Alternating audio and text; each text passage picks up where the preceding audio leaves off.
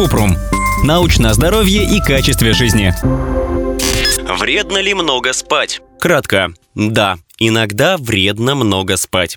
Чрезмерный или долгий сон – это когда человек спит больше 9 часов в сутки, а после этого ощущает усталость и хочет еще вздремнуть. Долгий сон повышает риск развития болезней сердца, сахарного диабета второго типа, депрессии, ожирения и снижает концентрацию внимания и вызывает головные боли. Подробно. Исследования подтверждают, что есть связь между слишком долгим сном и недостатком энергии. Кроме того, если человек спит слишком много, у него снижается работоспособность, появляются проблемы с памятью, тревога, постоянная дневная сонливость. Возможные последствия долгого сна. Болезни сердца. Слишком продолжительный сон увеличивает риск сердечных заболеваний. Лишний вес. Поскольку человек дольше спит, он меньше двигается и сжигает меньше калорий. Сахарный диабет. Напрямую диабет и долгий сон не связаны, но если человек спит больше, чем нужно, он ведет малоподвижный образ жизни и может набрать вес, а это уже вызывает риск развития диабета.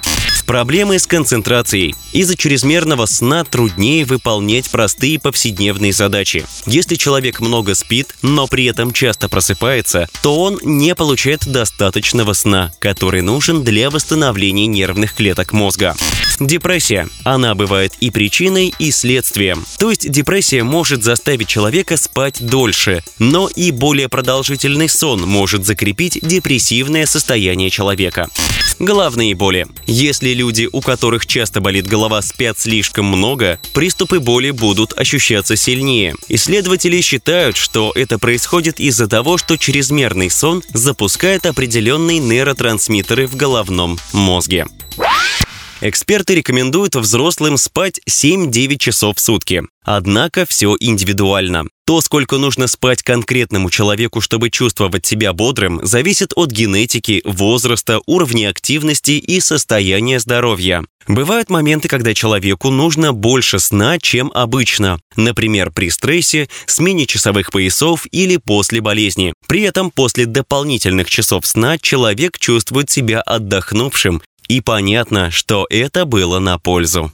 Большинство причин, по которым человек слишком много спит – стресс, нарушение режима дня носят временный характер. Их можно решить, если изменить образ жизни, уделять больше времени физической активности, сбалансированно питаться, соблюдать режим и отказаться от вредных привычек. Есть медицинские причины, из-за которых человек хочет дольше спать, а после подъема чувствует себя разбитым и уставшим апноэ во сне, синдром беспокойных ног, бруксизм. Также существуют состояния, из-за которых хочется спать дольше, но качество сна при этом не страдает. К ним относятся нарколепсия – заболевание головного мозга, которое нарушает циклы сна и бодрствования в организме, синдром отсроченной фазы сна, расстройство, при котором циркадный ритм или биологические часы не дают спать в предрассветное время, из-за чего трудно просыпаться по утрам. Идиопатическая гиперсомния – заболевание, которое вызывает чрезмерную сонливость по неизвестным причинам.